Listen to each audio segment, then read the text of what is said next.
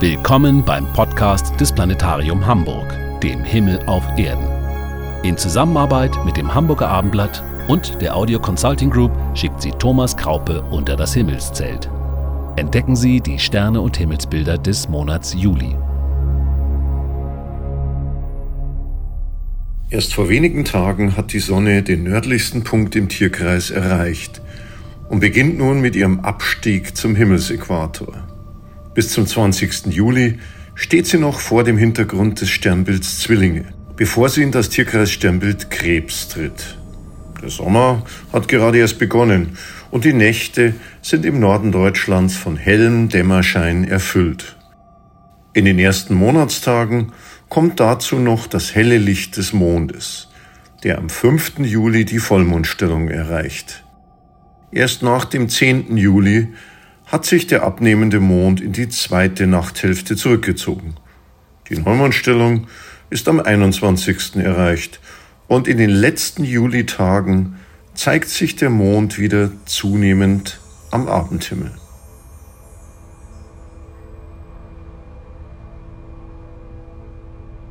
Wir sind unter freiem Himmel.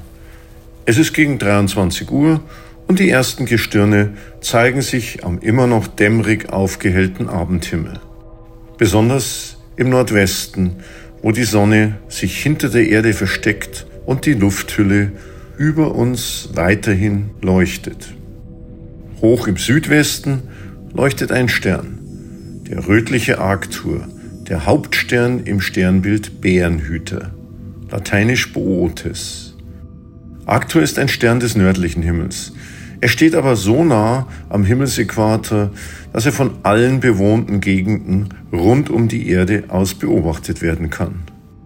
Arctur ist ein sogenannter roter Riesenstern, eine bereits gealterte, aufgeblähte Sonne, die knapp 37 Lichtjahre von uns entfernt ist. Wussten Sie übrigens, dass Arctur in unseren Breiten der zweithellste Fixstern an unserem Himmel ist? Nur Sirius, der zurzeit zusammen mit der Sonne am Taghimmel steht, übertrifft ihn an Glanz. Allerdings ist der zweite Platz von Arctur hart umkämpft, denn der Stern Vega in der Leier erscheint uns praktisch genauso hell wie Arctur. Wir können sie gut vergleichen, denn Vega funkelt hoch im Südosten. Arctur und Vega sind auch die hellsten Sterne des nördlichen Sternenhimmels. Der viel hellere Sirius steht ja südlich des Himmelsäquators und gehört damit dem südlichen Sternenhimmel an.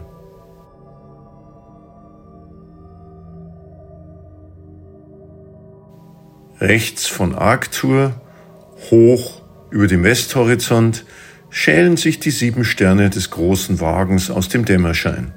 Diese populäre Formation ist der hellste Teil des viel größeren Sternbildes Großer Bär. Verlängern wir die Rückwand des Wagenkastens etwa fünfmal, so stoßen wir halb hoch im Norden auf den Polarstern, den Nordstern. Blicken wir zum Polarstern und damit nach Norden, so ist linker Hand Westen, rechter Hand Osten und in unserem Rücken Süden.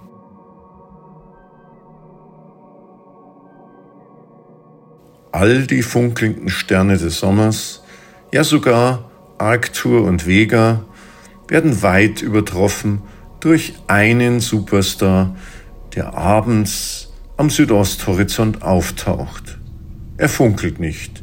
Es ist kein Stern, sondern ein Planet. Es ist Jupiter, der König der Planeten. Und er ist nicht allein, denn nur acht Grad östlich von ihm leuchtet sein kleinerer Bruder, der Ringplanet Saturn. Beide im Sternbild Schütze. Am 14. Juli überholt unsere Erde den Planeten Jupiter und nur wenige Tage später, am 21. Juli, auch den Saturn. Beide Planeten stehen also in Opposition, in Gegenposition zur Sonne in Erdnähe und sie sind die ganze Nacht als spektakuläres, auffällig helles Paar in südlicher Richtung zu sehen. Nur alle 20 Jahre kann man dies so erleben.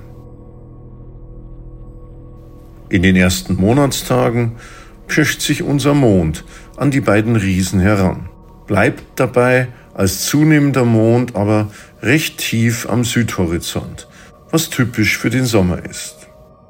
In der Vollmondnacht vom 4. auf den 5. Juli leuchten die beiden Riesenplaneten knapp links über dem Vollmond.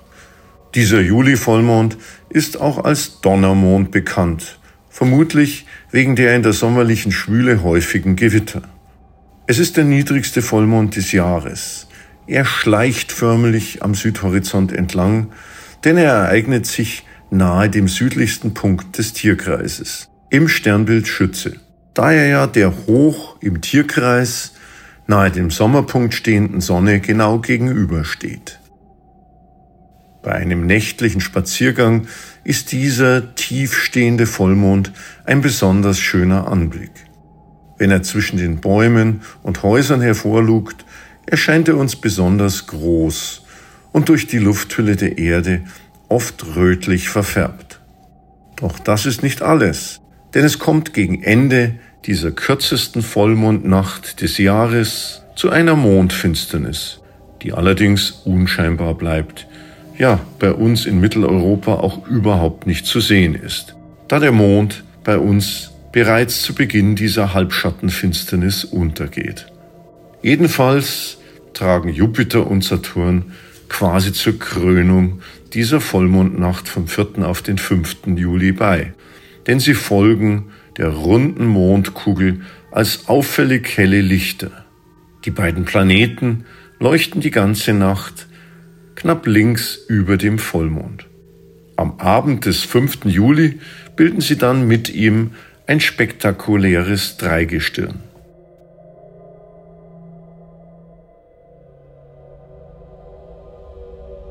Genau über dem Planetenpaar von Jupiter und Saturn funkelt halbhoch der Stern Altair im Adler. Zusammen mit Vega und Deneb bildet er das Sommerdreieck, ein riesiges, gleichschenkeliges Sternendreieck, das wir jetzt die ganze Nacht sehen können. Vega in der Leier ist der hellste Stern im Sommerdreieck und erreicht gegen Mitternacht fast schon die Zenitstellung, während Altair im Adler nur halb so hoch weiter südlich leuchtet. Durch das Sommerdreieck zieht das Lichtband der Milchstraße. Nur unter besten Sichtbedingungen abseits störender Lichter zeigt es sich in seiner vollen Pracht. Gleich rechts unterhalb von Jupiter vom Sternbild Schütze aus zieht die sommerliche Milchstraße sich vom Südhorizont empor, hoch hinauf zu Deneb und weiter nach Nordosten zum Himmelsweh der Cassiopeia. In Norddeutschland müssen wir bis August warten, um die Milchstraße wieder in dunkler Nacht genießen zu können. Weit rechts von Jupiter und jenseits der Milchstraße funkelt tief am Südhorizont der rötliche Riesenstern Antares im Skorpion. Können Sie ihn sehen? Hoch über Antares und Skorpion finden wir ein großes Sternenoval. Es stellt den Schlangenträger dar, den griechischen Gott Aeskulapios, den Begründer der Medizin und Schiffsarzt der Argonauten. Noch höher, ja senkrecht über unseren Köpfen, tummeln sich wilde Gestalten, Sternbilder, die fantasievoller kaum sein könnten. Der Drache und der Herkules. Erkennen Sie das kleine Viereck, das den Drachenkopf markieren soll? Von dort windet sich die Sternenkette des Drachen nordwärts. Ein etwas größeres Viereck, ein Trapez, bildet auch das Herzstück des Herkules. Wir finden es leicht, wenn wir unseren Blick vom hellen Stern Arctur, halb hoch im Südwesten, ostwärts, über den halbkreisförmigen Sternenbogen der nördlichen Krone hinweg Richtung Vega wandern lassen. Der Schlangenträger halb hoch im Süden, darüber der Held Herkules und weiter hoch im Zenit der Drache. Drei Giganten der Sommernacht. Der Boden unter unseren Füßen ist Teil der riesigen Erdkugel. Pro Stunde dreht sie sich um 15 Grad weiter nach Osten. Um denselben Betrag verschieben sich daher die Sternbilder westwärts. Entgegen dem Uhrzeigersinn umkreisen sie scheinbar den Polarstern. Im Nordosten steigt die Zickzacklinie des Himmelswehs, die Cassiopeia, wie sie offiziell heißt, empor, während auf der anderen Seite des Nordsterns der große Wagen zum Nordwesthorizont sinkt. Im Osten steigen ab Mitternacht die Sterne des Herbstes höher. Der Pegasus, das Herbstviereck und daran anschließend die Sternenkette der Andromeda. Unterhalb oder besser südlich davon, durch die Sternbilder der Fische und den Walfisch, wandert der rote Planet Mars.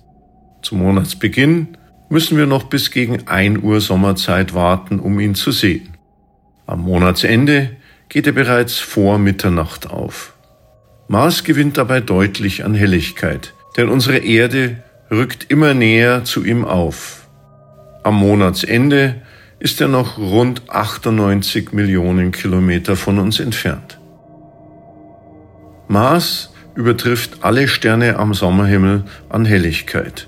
Nur Jupiter und die erst später erscheinende Venus übertreffen sein Leuchten. Und Mars ist durch seine rötliche Färbung unverwechselbar. Nach dem Vollmond am 5. Juli rückt der abnehmende Mond von Saturn und Jupiter weiter im Tierkreis ostwärts Richtung Mars.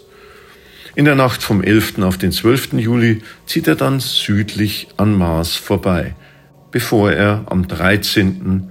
die Halbmondstellung, das letzte Viertel erreicht. Schließlich erreicht die Sichel des abnehmenden Mondes in den Morgenstunden des 17. Juli einen weiteren Planeten. Sie steht dann genau über der strahlend hellen Venus und bietet mit dem Morgenstern ein tolles Fotomotiv in der Morgendämmerung. Venus hat ihren Wechsel vom Abendstern zum Morgenstern im Juni vollzogen und wird nun immer besser sichtbar. Sie wandert im Sternbild Stier und zieht am 12. Juli nur ein Grad entfernt nördlich am rötlichen Stern Aldebaran vorbei. Zum Monatsbeginn tauchen Venus und der Stier kurz nach drei Uhr morgens auf. Am Monatsende schon eine Stunde früher. Und sie stehen in der Morgendämmerung zunehmend höher. Bereits am 10. Juli erreicht Venus ihren größten Glanz als Morgenstern. Sie strahlt viel heller als der ohnehin schon helle Planet Jupiter, bis in die helle Morgendämmerung. Erfahrene Himmelsbeobachter können sie sogar noch nach Sonnenaufgang bei klarer Sicht mit bloßem Auge erspähen.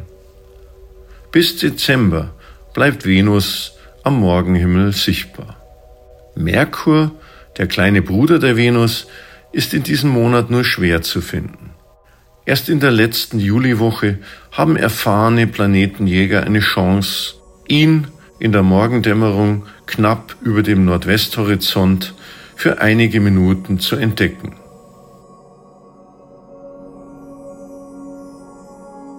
Dies war Ihr Sternenpodcast aus dem Planetarium Hamburg für die hellen Nächte des Monats Juli 2020. Mehr zum aktuellen Sternenhimmel und zur Sichtbarkeit der Planeten können Sie wie immer im Planetarium Hamburg erfahren. Genießen Sie die warmen Sommernächte und machen Sie Sterne und Planeten zu Ihren Freunden. Klare Sicht wünscht Ihnen Ihr Thomas Kraupe.